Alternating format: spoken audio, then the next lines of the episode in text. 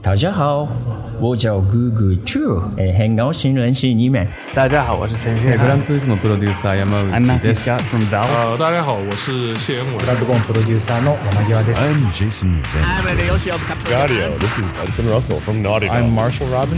Jadio 的听众，大家好，我是索尼电脑娱乐的负责人天天五人。 Hi, I'm Yusuf from the Xbox team at Microsoft, and you're listening to Jadio. 追根溯源，挖掘游戏文化，深入浅出探索业界秘闻，聊游戏也能长知识。欢迎收听机核网加迪 Pro。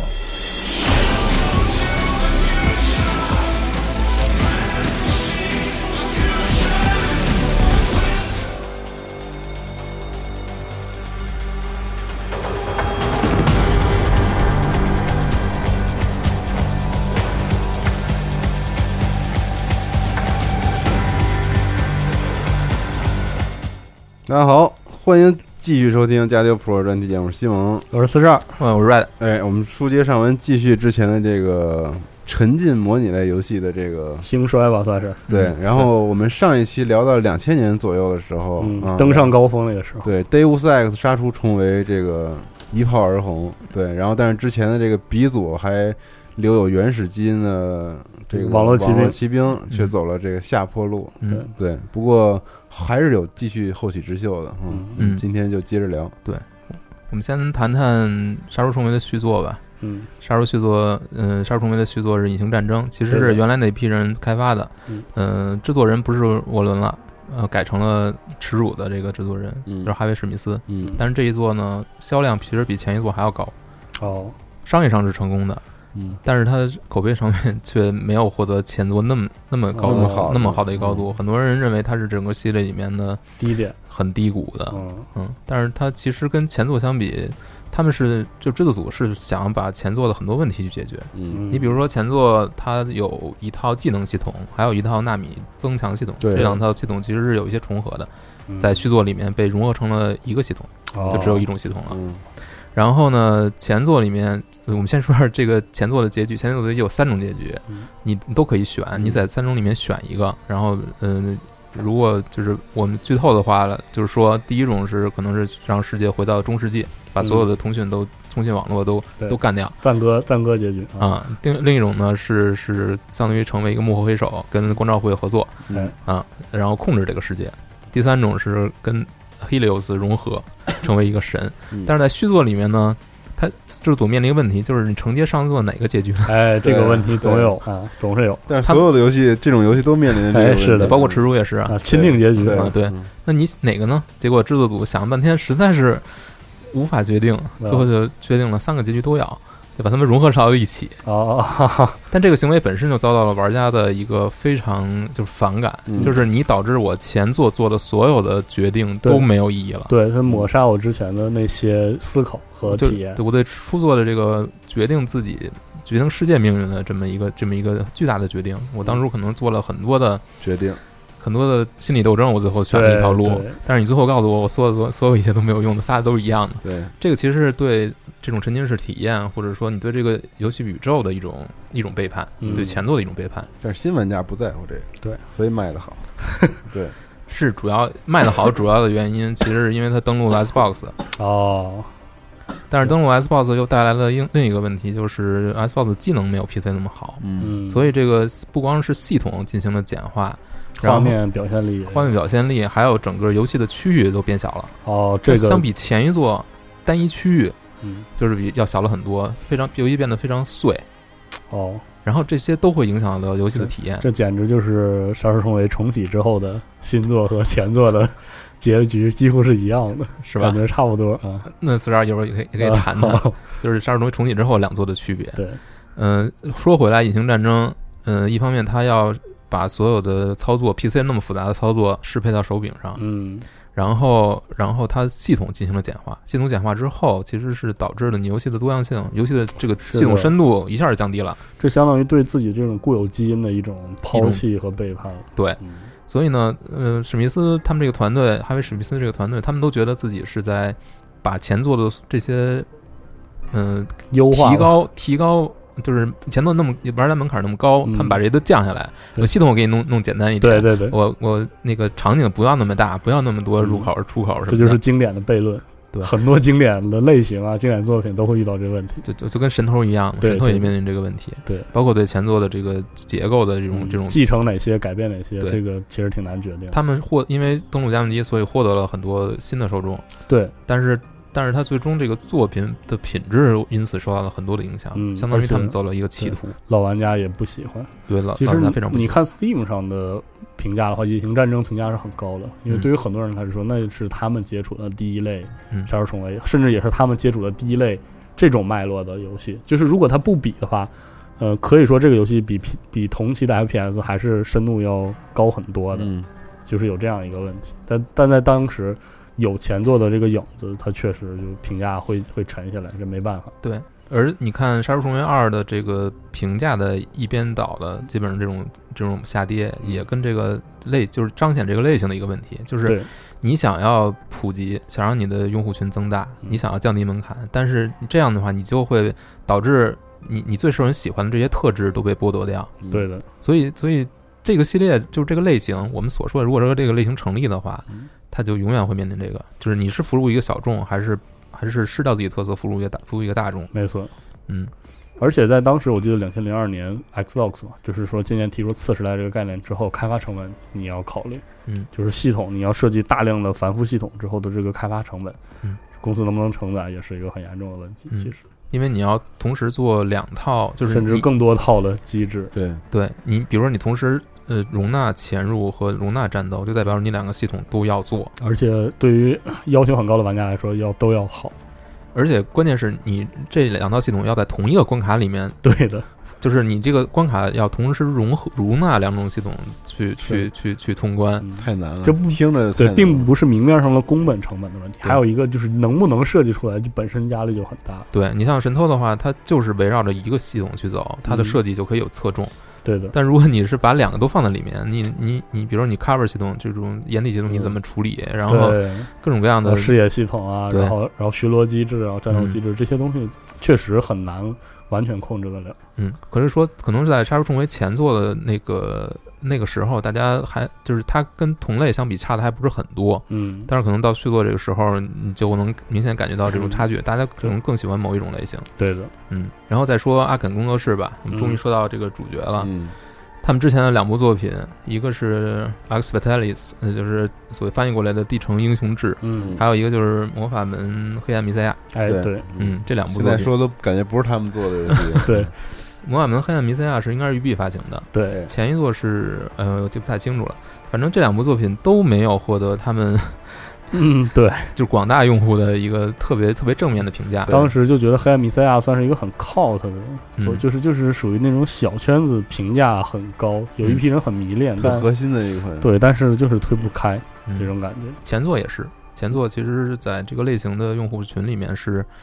获到一些获得一些很正面的评价，嗯但是它用户群打不开。他这种感觉就有点类似于冲着这个人去嗯买，我知道你来到了阿肯，我知道你会带着这个系统震荡或者说这个网络骑兵这一的套基因，来，然后你嗯出了，你果然符合我的期望啊，嗯评价很高，但是也就是这一撮人了。对，那其实可能另一个层面就是游就是游戏这个市场本身在不断的扩大，嗯，然但后这个类型又对封在这里，那这个像这像样这个类比较嗯型你你触及不到更多的玩家，对然后又有很多竞品在，这些竞品呢是不管是轻度玩家还是很核心的玩家都能享受的，嗯半条命大家都可以享受。嗯对那你面临的就你变成一个很，我觉得就是游戏是游戏，嗯，可能游戏行业就产品就会分级不同的分级，对然后而这这个系列就这个这个类型就找不到自己的位置了，已经。对的。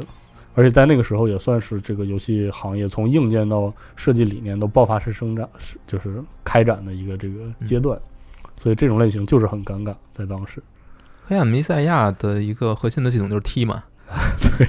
然后你你玩的就感觉玩的就感觉其他的系统其实都没有特别有用，对就是这个特别特别，就是因为都是一击必杀，如果你把它踢到这个嗯场景中的这种极死的这个嗯针刺墙或者火堆里面，对，然后敌人呢有的还会复生很多，嗯，然后他如果你真的硬拼的话，会又打不发现过打起来非常那个，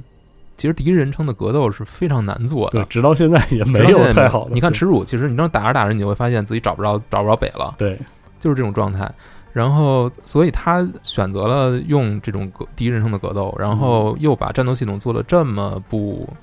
不符不符合这个基就是怎么说基因的这种一种设计。对，所以这个游戏到最后，最后你玩玩到最后就是全全程踢，对，全程踢通关。对，所以说他你看他可能是那个沿着那个基因下来的，啊嗯但是他其实后来变成了一个游戏游戏玩法很单一的对一个状态其。实这游戏就很有意思，就是这两千年游戏对我来说，就是我小时候玩游戏，嗯和我的朋友也有非常喜欢这座的这个呃朋友。嗯我们当时小时候玩的不细的时候，就觉得这游戏实在是太自由了，想干什么干什么，然后就想想这个杀杀全城人就杀全城人，然后想想有法术，然后怎么样，我施法了之后全城人还有反应，觉得很棒。但是实际上，当我嗯、呃就是上大学那年嘛，那都是零九年了，拿回来再玩的时候，就就是就是这个问题。玩到最后，你会发现它看似它是表层的复杂，然后归到你想玩的很细的时候，又很快就有唯一解了，就就没有那么有左有解，对对，就就没有那种就是体验和这个沉浸还有自由的这种感觉了。嗯它确实有这个问题。然嗯后这个这一类型其实就相当于陷入了一个很很衰落的阶段嘛。首先，Looking Glass 是已经就是嗯完了，已经关门大吉了。对然后离子风暴的奥斯汀分部他做完了《杀出重围二》之后，相当于也是关门大吉了。对呃，这一波人去哪儿了呢？ 对啊，一方面是呃，呃，你像来到了阿肯有一部分，对但这部分阿肯工作室呢，他几部作品都没有闯出来。对，而一度它算是一个帮帮腔的代对工的一个代作工嗯，《BioShock 二》就是《生化奇兵二》里面，它是外包有一部分是给他对就是他来做的。然后他们等于自己的作品，其实应该是零到接近一零年才开始做吧，是的，就是就是颠沛流离了近十年，对差不多。唯一的说能把这股这个基因这套基因继承下来的就是就是《生化奇兵》。对的，但你去看《生化奇兵》跟之前的这跟《杀出重围》比，跟系统那个《网络奇兵》比，它只是抓住一点点神髓而已。嗯，我觉得不是专，我觉得这是种刻意的改变。对对对，你看杀呃《生化奇兵》它的主线的流程，它增加大量这种电影化电影化叙事的东西，它对的过场很多，嗯，然后它的长战斗战斗交互很很相对来说，就可能相对其他的 FPS 已经有已经有一定深度了。对你你别的玩家玩到这个，觉得还哦还要动动脑子，我对还有好好多，不光是只有枪，我还有魔法，魔对法还可以跟枪做做一些交互，对，我可以那个比如说用环境嗯用环境来杀杀伤敌人没，错我我用我用我用用电系法术把敌人对冻住什么的。当时的感觉就是这个游戏 RPG 要素很重。对，而且对从从网络骑兵借鉴过来的这些黑客技能什么的、嗯也都很重，但其实你你你你玩儿你会觉得它可能它的其这个它的深度可能并对没有明显是少了一个维度的深度，对，就但没有那么多的多样性。但这可能是它一个刻意的选择。和而且是因为我觉得回头想想，就是因为它这种很大胆的变革，让它在某种程度上来说就是留名青史。嗯，就是一方面受众提高了，另外一方一方面其实它没有，至少没有欺师灭祖啊， 至少就是把这个套精神继承下来，让很多人接触到了，它玩起来是这种味道的。其实就是因为这种味道的传承，它很可能后来《杀出重围》重启，包括《网络骑兵》的复刻，很多人玩到之后才发现，哦，原来这套东西是这么继承下来的。嗯，你回头看看，其实就是《生化奇兵》，它有它自己的这个历史地位在里面。嗯，我就它看很不一样。其实对，在当时看来，我们觉得很不一样，但事实上就是就是如果没有接触过我对们之前说的那些游戏，你会觉得这款游戏非常的对气不质一样极其不一样。嗯，这只有深入了解之后，你才知道啊，它之前有它的源流，它其对实是它有一个继承。对它其实是个老系统的这个革新嗯改革的作品。嗯，你看，嗯，可能《网络骑兵二》已经有很多东西是他继承过来的，但嗯是他对《网络骑兵二》，你去对比就发现它的界面，对整个操控方式都是根据主机以主机为蓝本开发的，嗯，它不像《网络骑兵》那样，就是界面非常依然非常不人性，其对实，嗯、然后但是他把那些好，其实是把好东西基本在在某种程度上就是保留下来，嗯，但是会会加入大量的符合现代人审美的东西，而且对，最重要的是它的图形进步，所以嗯它的沉浸感比以前。甚至还好。要好很多。对，嗯，以前的那种感觉是， 就是我觉得画面的进步是提升沉浸感的一个很重要的一一个一个一个层面。确实是这样。我觉得可以说啊，对，可以说《死亡空间》对，就《死亡空间》这个 IP 一开始它是作为呃《网络骑兵三》嗯，哦，的来原立项的来立项的，哦，哦，但是后来呢，E A 是一方面是因为《网络骑兵》的那个 I P，这个 I P 存在一些争议，嗯就是版权争议，虽然版权是属于 E A，但是必须约定是必须由窥镜工作室 Looking Glass 来来制作，嗯哦但是因为这时候 Looking Glass 已经没有了，它的就很麻烦这个事对对对，它这个制作权其实是卖了卖给了一个应该是保险公司吧，什么的乱七八糟的，哦所以就谁都没法开发这个，E A 也没法想开发也没法开发，哦，但是内部是把《死亡空间》作为呃《网络骑兵三》来立项的。然后立项过程当中，你你可以看到《网络骑兵》呃那个《死亡空间》里面有大量的《死亡空间》的影子，网络骑兵不是不是，《死亡空间》里有大量《网络骑兵》的影嗯子对，包括哦你在这个太空船里边所有的人、所有的这些生物变异，对，然后包括有这个计算这个这个 AI 的存在，还有有点分线性的这个，它的整体的氛围跟《网络骑兵二》非常像，也嗯是这种延续了它的那个这个密室恐怖吧。但它最大化简化了交互，对对，嗯然后做得非常的精彩，所以《死亡空间》就是他从《生化危机四》里面学了大量的东西，呃，是的，他等于是用呃《网络骑兵二》的故事嗯套上对生化生生化危机四的系统，嗯啊，它其实并不是它继承的，并不是我们要说的沉浸感体验的那种设计，对而是继承的是这种审美和美术的这个，包括嗯这它的叙事，个哦，是是这样的，包括你看它的叙事这种存档的机制，哦，也是也是一种要求你非常小心的。嗯，但是对但是走不到下一个点儿你就对完了，但是它的玩法，它的沉浸感，它其实是通过就是玩法的动作性强化的，对它其实是动作性更强，对，它等于把可能我们说的沉浸式模拟游戏对系统的这种开放、这种开发开，我觉得这算一开创旁性支吧，它不算是刚才它说它的获得成功，这是说明什么呢？就是你缺一些东西，嗯就是你这类游戏你缺一些东西，你无法 get 到一些一部很大部分的一些玩家，但是你对改一改，你可能很多东西就可以让人接受了。所其以实死就亡做了简化就好了，好卖了，对，嗯嗯，但是死亡空间就是大卖嘛，而且对对成为一个很经典的一个系列。嗯，而且其实现在来看，《死亡空间》可以算作是我们今天讨论的这个类型游戏的一个对照。它嗯其实已经，呃，从玩法上跟跟这种沉浸式的是完全不一样了。它的嗯玩法其实是不但现代化，而且简单，对更简单，更直接，就是这样。所以你看，不管是《生化奇兵》还是《死亡空间》，他们都是有一支是从那个从网分络出来的，从这个沉浸式模拟是有在游戏过来的，只不过继承的可能不太一样。嗯， 《生化奇兵》继承了大量的这个有一些一部很很大一部分系统的东西，对然后《死亡空间》继承了很大一部分它演出和演叙事，叙出、叙事事啊这些东西，哦，然后他们都进行了一些改变。嗯，所以你说这条分别线获成了成功，分别获得了成功嗯，然后但是你也可能认不出来了，嗯对你的已经认不出来它到底是什么了。对可能新一辈玩家他们就觉得这些就是啊，它就很原创，或者说嗯他们也确实做了很多原创的对东西，但是他们有一个根还是有一个基因在，还是不有过这一个个基因根已经有点难辨了。难难辨别了。哦，嗯，长知识了。其实《死亡空间》让我印象最深的是，我觉得它里面很多叙事手法是挺日式的，嗯但是我是这种感觉。嗯你吓人那部分，对对对，它吓人那部分其实就是，我一直以为这种就是科幻恐怖是可以做，就是做的是典型欧美的那种嗯猎奇和 jump scare 为主，但我没想到它就是那种氛围恐怖做得那么好。当时其实是当时打动我的是这个这一点，就是嗯没往什么网络新闻这方面去想如果你硬要说的话，《网络骑兵》的影响可能还在《Doom 三》里面也有。啊。对，对，《这么 Doom 三》想已经不是像二代它之前的作品那种，完全就是一路升干，嗯，它对已经对加了很多这种氛围恐怖啊，种对这些东西了哦。嗯，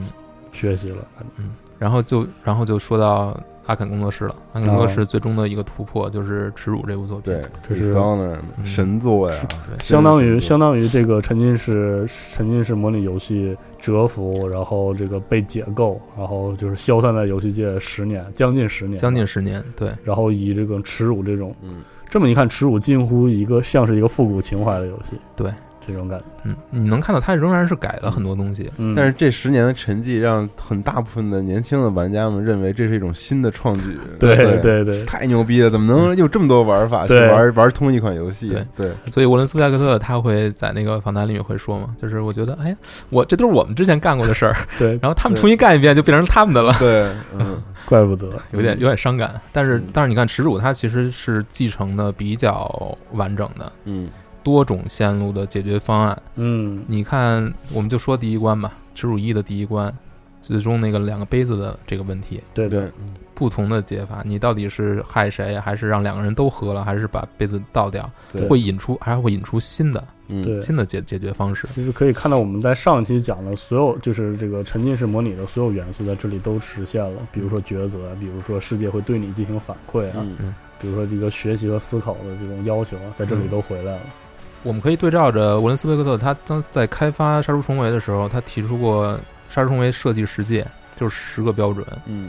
我可以还有十届呢，十戒，我可以给大家大致的念一下啊。第一条，永远明确告知玩家当下的目标是什么，这我们上一期其实有说过。嗯对，第二个就是设计难题，而不是设计谜题。嗯哦，这个我们上期也谈过对。第三，提供多种解决方案，就像杀出重围那样，可能有嗯三种嗯甚至更多的路线。第四个就是避免强制玩家失败，哦，这个其实很值得一讲。啊什么叫强制玩家失败？就是就比如 game 说 over 了。比如说失落的遗产，我打打一关就解解开那个佛像四只手的谜题嗯剧之透后，了我是吧？你躲要 啊，对，啊，好吧，嗯，那我不举这个例子，我举另一个例子，嗯空气墙，嗯，就是哦我觉得我能过去，但是我过不去，对，我一下我就破了。或者说我失，或者说不说失落的遗产，说以前的作品，嗯，我解决一堆难题，然后我到了某个地方，然 后桥桥塌了，啊，强制你失败嗯，这些东西都是你无法预期的，嗯，包括这个你有一些 side piece，比如剧火情杀嘛，就是嗯就是剧情杀，所有这这些东西都是强制你去体验这个的。哦，这些东西是在沉浸式模拟的游戏里面是不会有对的，就是一定会规避这个。哦对。如果池中里你潜入击杀失败了，你的代价是所有人在追你，你就跑 嘛，对吧？如果你躲得开也算你能耐，就是这样一种感觉。叙事真的很少，演出也不多，就开头结尾有对有有一些嗯特殊的的剧情点会有一些，，但我觉得耻辱他做的非常好的就是，你看他是任务制的，尤其是耻辱一、耻辱一，所以他有一个开头，有一个收尾，嗯就是他会用这两两点把这个游戏给卡住，就嗯这一有关节奏感给卡住对。就是我我最终目标我知道，我结什么时候结束，嗯，我开头我也知道，哦但是我中间坐的小过船程。出发，从坐坐小船坐小回来船走，对嗯对，他把这个关卡给限定住了嗯。它不像特别开放的世界，比如说，如果你玩《刺客信条》，你哎你你逃跑，你只要逃得够远就行。对，对，就是它没有这个，它也没有又没有这个限制了。嗯，然后说第五第五条就是角色扮演的意义，就是跟他人的互动，嗯，但如何互动取决于玩家自己。像《杀出重围》里面或者《耻辱》里面，你你《耻辱》里面你跟其中一些 NPC 你怎么去互动，其实是完全取决于你自己的。就包括我我我们之前说的，就是呃，比如说那个你跟那个格拉斯老奶奶最终的最终跟他的这种结对抗，就是你到底是就是选择跟他作对，还是说嗯这些东西都是取决于你自己。是的，嗯，就是能强化你的体验。第六点，嗯，玩家采取行动，NPC 旁观，这一点其实也很有意思，哦，就是一一定要让你去做，去作为就是担任那个做出做出行动的人，而不是让 NPC 去去去显风头。啊，有道理。但是的在很多游戏里其实是没有这个对，不尊其重这实你个你这的。么一想，就是 COD 的话，很多如果他实在控制不了演出方式，他就让 NPC 来做嗯，这个门，你 NPC 不开，你过不去，嗯就是有这种感觉，确实是。对。第七点就是游戏难度的提升和玩家对系统的熟悉相匹配，也就是说，游戏一开始可能在你不是很熟悉这个系统的时候，嗯难度会不是很低，但是随着你玩家的弧线去，就是学已经逐渐掌握这个系统了，你嗯可能由低到高啊，对对对。呃第八个，这个这个很普遍，就是频繁提供奖励嗯啊、各种各样的奖励。第九是关于三 D 关卡的。最后一点最有最值得一讲，就是游戏世界彼此相连，哦每一个区域一定要有多个入口和出口。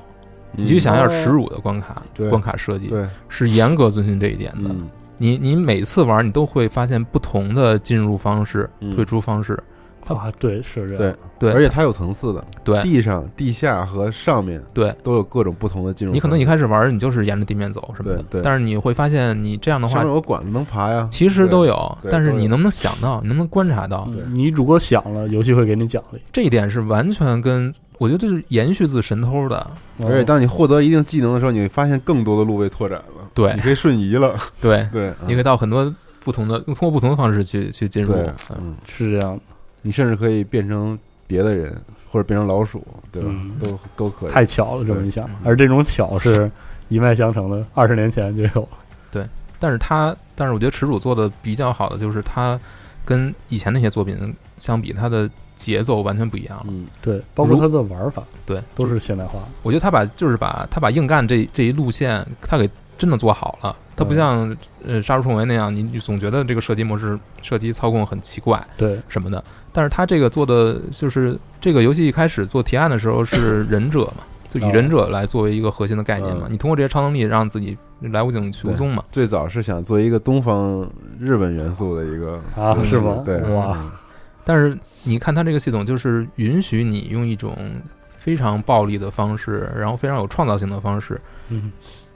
而且它的它的物理规则在里面其实起了很大作用。啊，是的，嗯，你看，嗯，一些把打得非常好的人，他去利用自己的这个技能和这个环境来做的环境杀，嗯，这些东西，利用精油罐儿，利用嗯，他会玩的。从一关从头开始到结尾是没有冷场的，嗯，你会发现它的包括这个物品的放置、道具的放置，什么时候给你一个东西让你能补充体、补充你的魔法，你用这个魔法能做什么事情？嗯，你会发现这个关卡其实它它是在设计的时候，它就把你用高混乱通关的这种速通的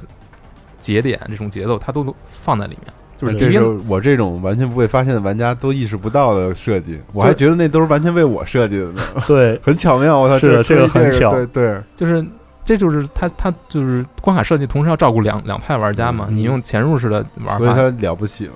对，但这个它就男性是，设计的，但这就决定了它的游戏的规模是不可能大的，对，而且甚至可以说不应该打，不应该大。对，就大了之后又乱了，嗯对，反而体验就不够集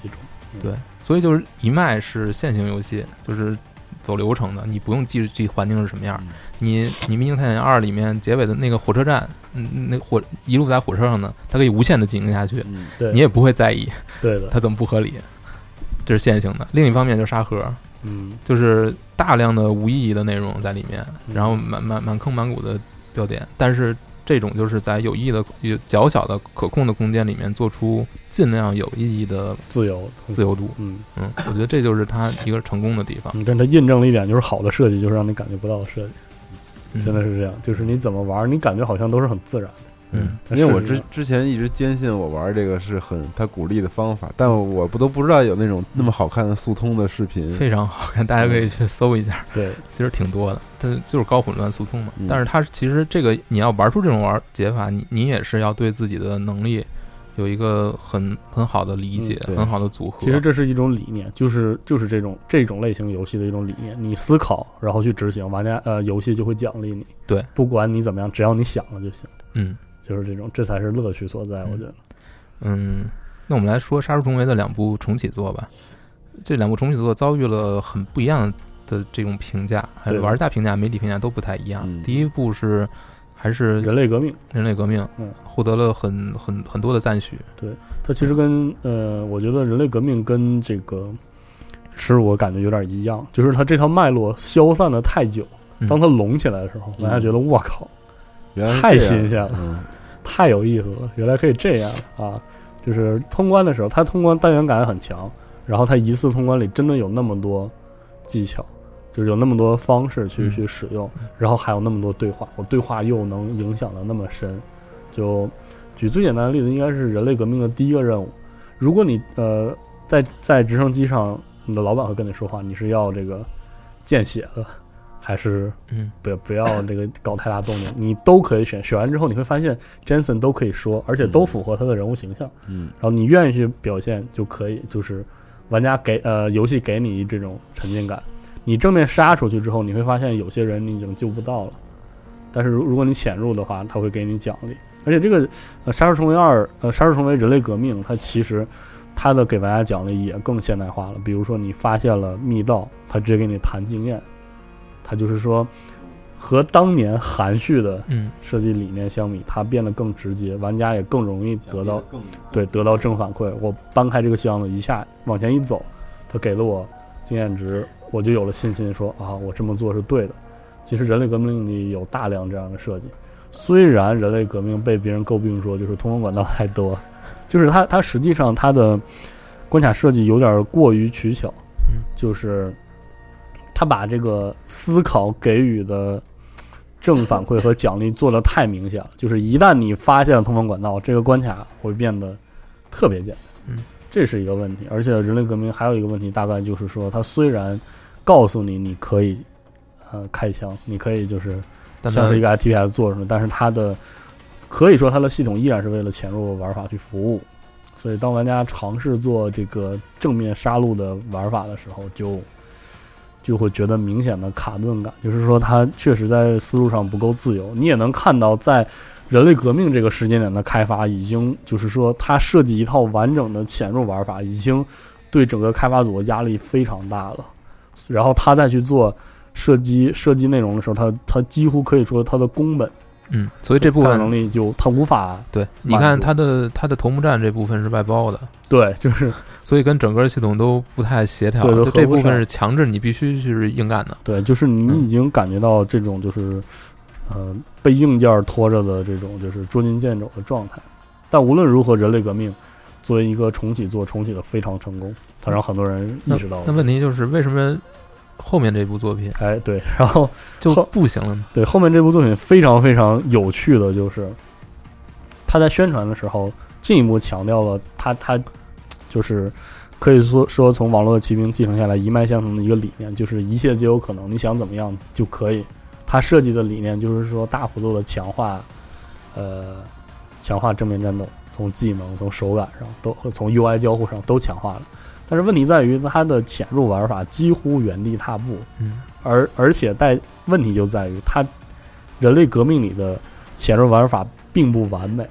在当时玩家只是觉得惊喜，所以觉得这么玩我都可以玩。但是它的这个续作《人类分裂》相当于不做不对潜入玩法做过高优化，嗯，这就有一个问题。另外一个问题就在于它的场景设计照比前作就退步很多，就跟《隐形战争》一样，嗯，就是就是三代的场景太碎。就是之前麦教授录那个节目也会说，就是我找不到人类革命里那种往返于各地看到不同的赛博朋克环境的那种那种宏大那种那种就是世界的那种格局没有，就是人类分裂里格局太小因。为布拉格的城市它做的对就，一很小，嗯对，一个是布拉格小家子气的那种、那种内容，然后另外一个就是巨人呃，应该叫 Golem City 那种刻意呃，现在回头看就是有点刻意的九龙城寨感，嗯就刻意的呃，它的关卡就是这种刻意的这个呃高度差的那种设计，导致了其实呃人类人类分裂。真正为老玩家所不满的一点，就是在于它的最优解，它居然存在明显的最优解纠，结啊，对，就是说我思考的，我思考的反馈、思考的奖励其实被弱化了，而且这部也也明显感觉到，就是说它的开发权重有点被 S E 压了，所以嗯它的资源不够，嗯，然后它的内容就展不开，所以要做一个很很完美的沉浸式潜，就是就是沉浸沉浸这是模拟类游戏，其实它要求成本是很高的，非常高了，所以在然后当的时《竞杀出重围》第一代嗯是当年李子红包说：“我嗯不限制你的任何资源，你给我嗯做才能做出哦来。只要你一旦在这方面显得捉襟见肘，它就会失败。就是玩家是很敏感的，就是这个世界的可能性，玩家是很清楚的。如果这个可能性不够，玩家第一时间就感觉到。感觉到你其实给我设限了，对，这个这个事情就一就是实际上做这种类型要继承这种精神是一种很吃力不讨好是的吃一力不种讨好。但是所有的这种这种游戏，其实它都是鼓励你去或者支持你去多次通关，对的。因为它会藏很多东西在游戏过程当中，你一次通关你肯定看不到。对的，所以想更了解这个故事的话，你你就要尝试多次多种不同的解法，然后是这你能样看到不同的新东西。其实但我觉得，嗯就是耻辱这个时代有很多这样的作品，其实也有一些尝试，就是说不计成本的嗯为玩家提供可能性，这种理念，我觉得也挺多的。比如说《潜龙谍影五》，嗯，我觉得其实就是《潜龙谍影五》，你不能说它继承的是这个这个网络骑兵的这套精神，嗯但是它实实际上相当于殊途同归了，嗯就是它设计的是一个基础规则，它运转起来之后，玩家去思考去解，它有这个精神而且在你。看它跟像杀它杀重围一样的，就是它真的是提供了你大海量的嗯，超出了你单次通关所需要的这个道具啊、武器这种。它是鼓励你去反复的用自己的方式去完成同样的东西，就是去实现，就是打通同样的关卡，但是你每次的体验都是不一样的，而且它是从多个维度去实现，有伙伴系统、有道具、有武器等等，所有这些东西集合到一起之后，会开发出很多全新的玩法。嗯，嗯，我觉得这一点其实是，嗯，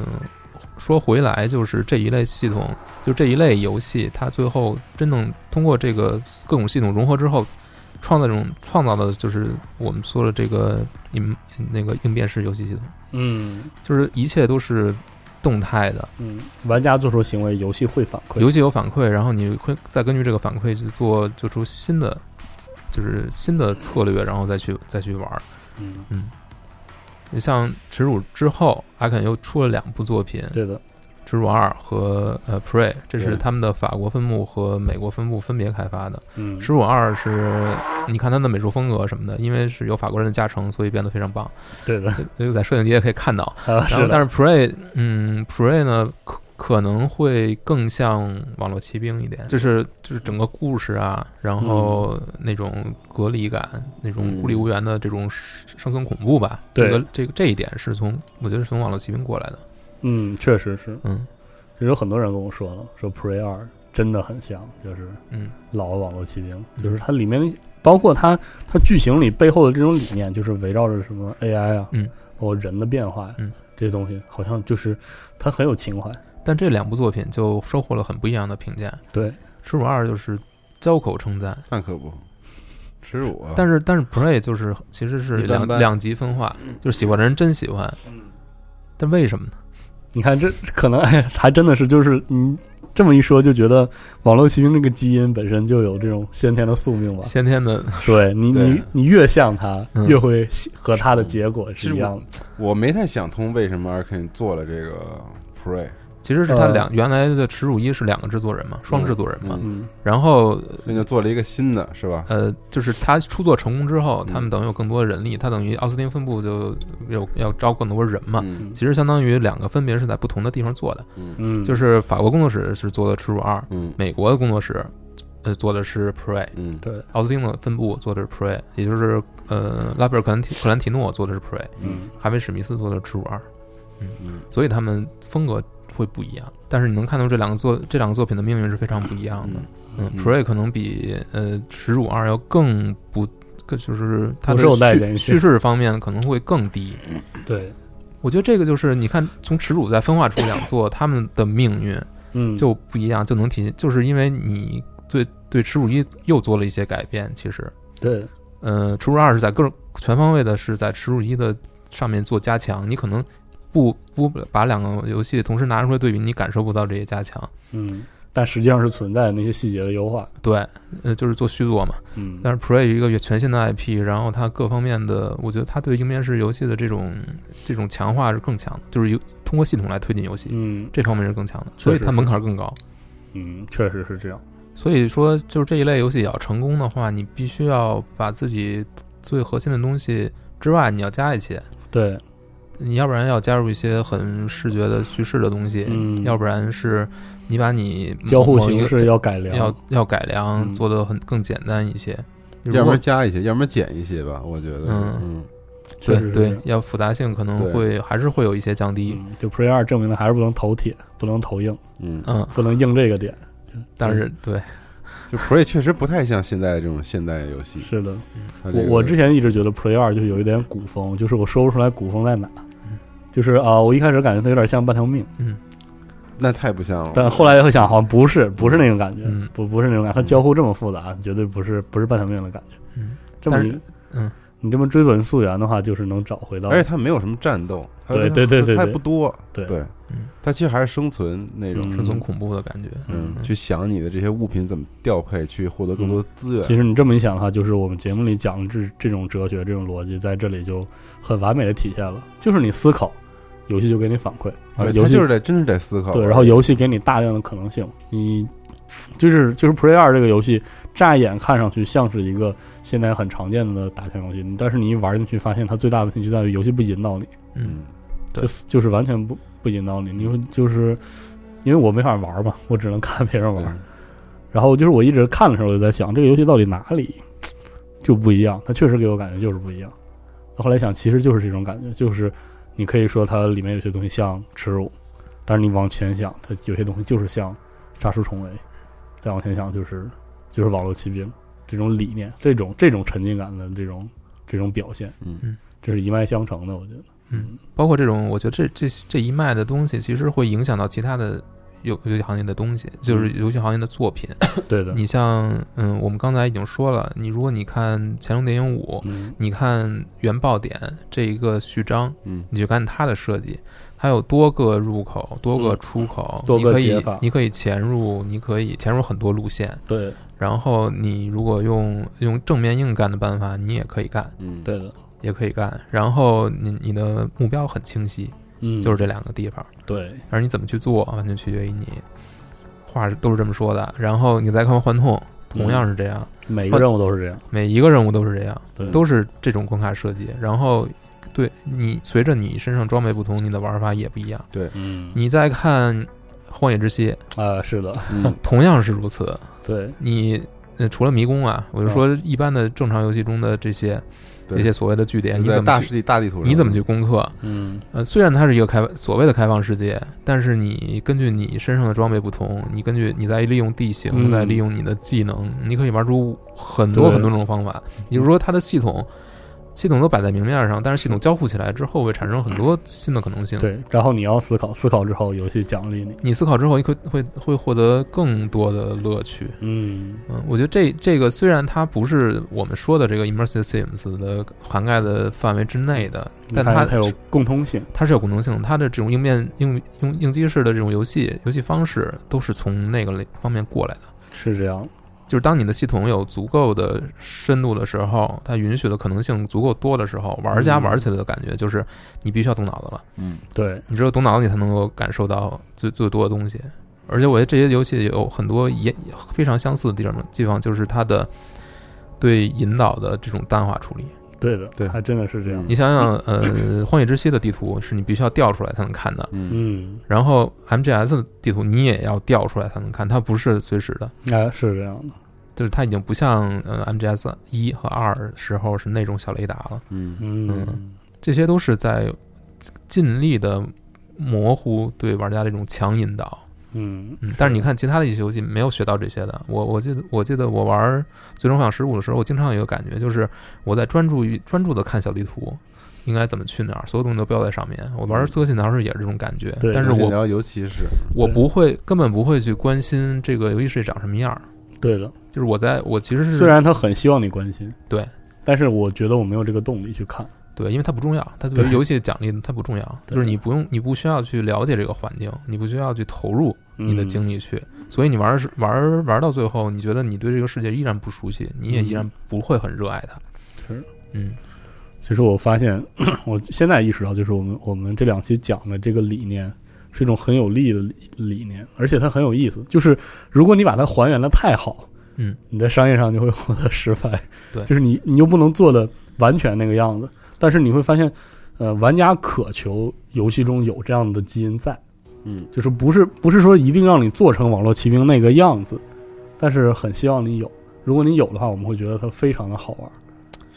我觉得是要是就是这个这个可能是要多次游戏之后，嗯你才能够感觉到它的魅力，对的，它的门它有门槛儿，是的，但是这个门槛儿怎么去降低呢？一方面是你把某些方阵方面能做成极致，一方面是你从其他的这种嗯，要做的巧，你的展示、你的视觉展示、你的这种嗯交互或玩法交设互计嗯或者电影化叙事，这种你要从里面拿一些东西过来，对把这个门槛拉低，让别人能够先进来。对，进来之后，他们能够感受到这个乐趣之后，嗯他们会进一步去发掘里面的东西。所以，但是就是进一步这一层，只可能只有这些东西能够提供。嗯，确而实且是而且用沃伦斯派克的的话说，他觉得这些东西是呃一个游是只有游戏才能做的。哦，是的，他觉得电影化叙事是电影可以做的，对他觉得嗯其他这种爽快感什么的，你也不一定非要用用游戏，嗯只有这些需哦要还是你游戏嗯，需要你用互动的方式，让玩家去通过自己的行为去做，让玩家去在游戏中做某件事情，感受到结果。嗯，这些东西是只有游戏能做的，嗯别的任何的媒介都做不了的。所以他就，呃我们包括我们翻译那个视频里面有有讲，就是为什么他觉得很奇怪，就是二十多年来，从从那个他说二十多年前《杀出重围》就已经呃不没有二十年啊，嗯相对接近嘛，二零零零年零几年嘛。呃，二零零年，呃，杀出重围在做的事情是只有游戏能做的，嗯他们那时候已经在做了，但是这么多年其实都没有人去做这件事情，大家哎都在其他方向去发展，啊还真的是画面越做越好，然后脚本也写越好，哦嗯然后反馈做的越来越刺激。对，但是就是真正能够让玩家感觉到自己做的所有的事情是有重量的，有一定嗯结果的，让游戏能称之为游戏的，这些东西反而没有人去特别的把它嗯没有去推进，没有它往前去推进，所以嗯我们看，我们觉得游戏游戏行业一直在发展，嗯但是你你看你看对比两座神偷，嗯，你会发现就对，再哦往回在走很多层次是在是在退步的，是这样，但是是这种退步呢，普通玩家可能就或者像我这样玩家，可能你会意识不到，你或者哦说你画觉得面有很点好，你觉得有点不协调，或者你觉得哎，怎么最近游戏有点不好玩了，只对，会反映出这样的感觉，你会发现这种过山车式的游戏已经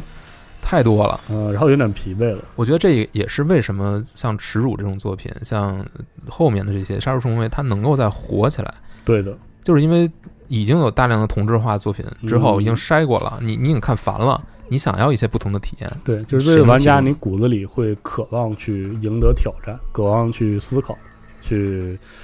更深的游玩游戏，可能会是有嗯这，就是可能每一个玩家或多或少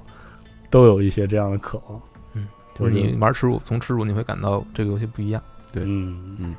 但是这个样不一样的根儿在哪儿？就是那一系列游戏，那一系列看起来无法忍受，交互界面你也无法忍受，嗯，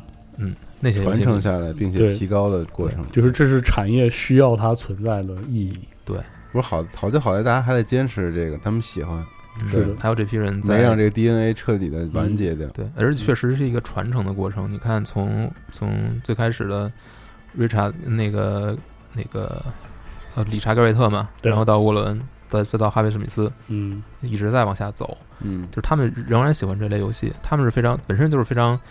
硬核的玩家，嗯就是他们想要在游戏中去尝试不同的东西，去挖掘这个系统的深度可能性。对的， 然后他们把这些东西做到自己的游戏中，而且是坚持去做。你看阿肯这么多年，他的发展其实特别不容易，对对啊，是颠沛流离了十几年，对，嗯确实然后最后才获得了获得了认可，嗯而且获得认可之后又面临着新的问题，嗯，对，就是你到底要在这个硬核的程度上，你要怎么往那边偏，嗯，你怎么才能获得玩家持续的这个认可？嗯，而市面上到底需不需要有需要，就是市场能容纳几款这样的游戏？对，可能市场大部分游戏还大家还是需要过山车，对对的？还是需要失落这的是个宝很遗这产。是个很微妙的事情。对，嗯，而且像上一期我说过，就是说，呃因为我们我觉得我们我们这两期讨论这个事情，大部分还是就是欧美欧美游戏语境对为主。其实我觉得，包括呃上一期我会提到说，我觉得呃可能日式游戏有些玩家嗯不追求这个玩家赋权的体验，但是我觉得呃我们聊了这两期语境，呃聊了这两期呃内容里，有些东西是在游戏行业是很共通的，就是哪怕是日式游戏，可能你作为一个日系游戏的玩家，你不习惯于就是玩家赋权带来的这种体验，但是这种游戏鼓励玩家思考，玩游戏会会奖励那些思考的玩家的这这这种理念，这种沉浸理念，其实是我觉得是无论欧美还是日式，无无论是哪一基础种理范对基，础，嗯无论是哪一种范畴的游戏里都会见到的。嗯，就是我们都渴望有这样的游戏，无论它是哪个范畴的开发者做的，只要它有秉承这样的理念，我们都会喜欢。嗯，这就回到我们节目开头说的，嗯上一期节目开头说的嗯四五一，嗯，四五一背后是什么？这个小说背后是什么？其实是阅读，阅读背后呢就是思考。对，是独立的思考嗯，是一独立种的思思考考的动力。对，你看，嗯，不管是理查·盖瑞特还是沃伦·斯贝克特，他们都说过一个相似的东西，嗯就是说，嗯，这主要是沃伦·斯贝克特他说的。他说，嗯小说、电影，呃，还是像嗯戏戏剧、歌剧，所有这些东西，它都是一个做陈述的媒体。嗯，就是即使他表要表达，他表达所有思想都是设计者的，这个对创作者他能表现出来的。但是对于游戏来说不一样，嗯游戏的创作权是属于玩家和创作者嗯，两种的，是的这，是两个人的。就是说，游戏要做的其实是提出问题，比如说像《杀出重围》，它最后的三个结局是问玩家你要你如要何成为什么样的人？你认为世界要变成什么样子？嗯在你做出决定的时候，你是在也就你从这个决定里，你就能看出你是个什么样的人，对你能看出自己是个是什么样玩的人家创造的故事。对，确实这是一种共同共同创作权，嗯那就是说我游戏创作者不是要做出一个声明，说我认为世界应该是什么样的，对我认为什么是正义的。我只是把这个问题抛出来，所以很多人看《杀出重围》而《杀出重围》是觉得这个有有些人觉得这个游戏这个游戏的思想很左翼，嗯有人觉得它很右翼，嗯但是最后创作者就是事实上或者他它自己是说你自己是这是我们都有，嗯对，嗯就是看你怎么玩，你能看到不同的游戏，你能看到你对游戏判断会不一样。嗯所以他说的，就是我在查阅这些资料，我在看这个游戏的时候，我的感觉就是，他是放下了设计者的一种表达欲望，嗯嗯，他真的是在构建一个你让你去沉浸沉浸其中的一个世界，一个乐园，嗯你会在其中游玩，做出做出你自己的各种各样的选择，但是你对最后能够在其中看到你自己，这个就是只有游戏能做到了，是的我觉得，嗯，而且我觉得我们说了两期沉浸模拟游戏，其实到最后我们能明确，这个沉浸，我们所谓的沉浸，在在我们聊这个事情的范畴下，所谓的沉浸，并不是感受的沉浸，并不是 VR 了已经。嗯，对，并不是那种说好的画面和冲击的东西，让也你觉不得是你电影是是叙对事的那种，不是让你觉得你一瞬间你你离故事很近，并不是离故事很近，而是说这种沉浸的意义是你成为故事本身，嗯你来控制本身，这个是我们所谓的沉浸模拟类游戏中沉浸的这个意义，嗯，是在这里，嗯，但是这个对技术的要求真的非常高，不是技那个技术，对是对整个设计的想法设计的嗯，对，，也对包括这个硬性的生产力的要求都很高，所以我现在终于理解为什么在一二年采访那些顽皮狗啊他们嗯这些制开发者，问他们他们觉得年度游戏是什么？因为当时有深海那对一年好像对有没有深海我不记得了嗯，但是他们一致啊，我采访很多人，他们一致在 GDC 上嗯，一致都觉得当年最牛逼的游戏就是这个，就是耻辱，哦，没有其他了。他们说这个游戏完全让他们领悟到了另外一种感觉，是当年最大的黑马。嗯，对，从来没有想到这个游戏的关卡设计能够是这个样子的。哦，对，其实已经过了这么多年，沉寂了这么多年，大家已经可能已经断代了。嗯，对，就对这个这个对这个这一类游戏的存在，你也嗯能都忘这掉么一了。看，耻辱就如同文艺复兴一样，对。对，但是能够能够玩得进这种游戏的玩家，现在不是嗯主流玩家。对，所以他一直卖的也不是说那么的对，耻辱的，嗯，销量不高了。但但是也，我们也说实话，衷心希望这套精神和脉络不会断下去，嗯要一直存在他下去。要怎么让更多的玩家能够接受它、欣赏它的？是的这个其实是需要嗯不光是这些人做的游戏本身要有一些借鉴一些很多东西，还要嗯我觉得也需要很多人去真的去述说它到底好在哪儿，对让更多的人能够先去尝试它，没错，嗯，先试一试，啊先试一试，试，然后看再看。嗯。我们本期就给大家聊了聊这样一个可以说对游戏设计、对对玩家和设计者都很重要的一种一种基因、一种脉络。嗯然后也希望这个，反正我是我是因此知道了为什么我有几个朋友对《网络骑兵》评价那么高啊。嗯，就改变了一下我我这个看待游戏产业很多的一个观点。也希望这期这期节目能让各位吧，听了这个节目的各位有一个全新的视角去看一看我们现在和我们过去的很多游戏的给你的这种感觉。嗯，对，可能游戏产业它并不是一个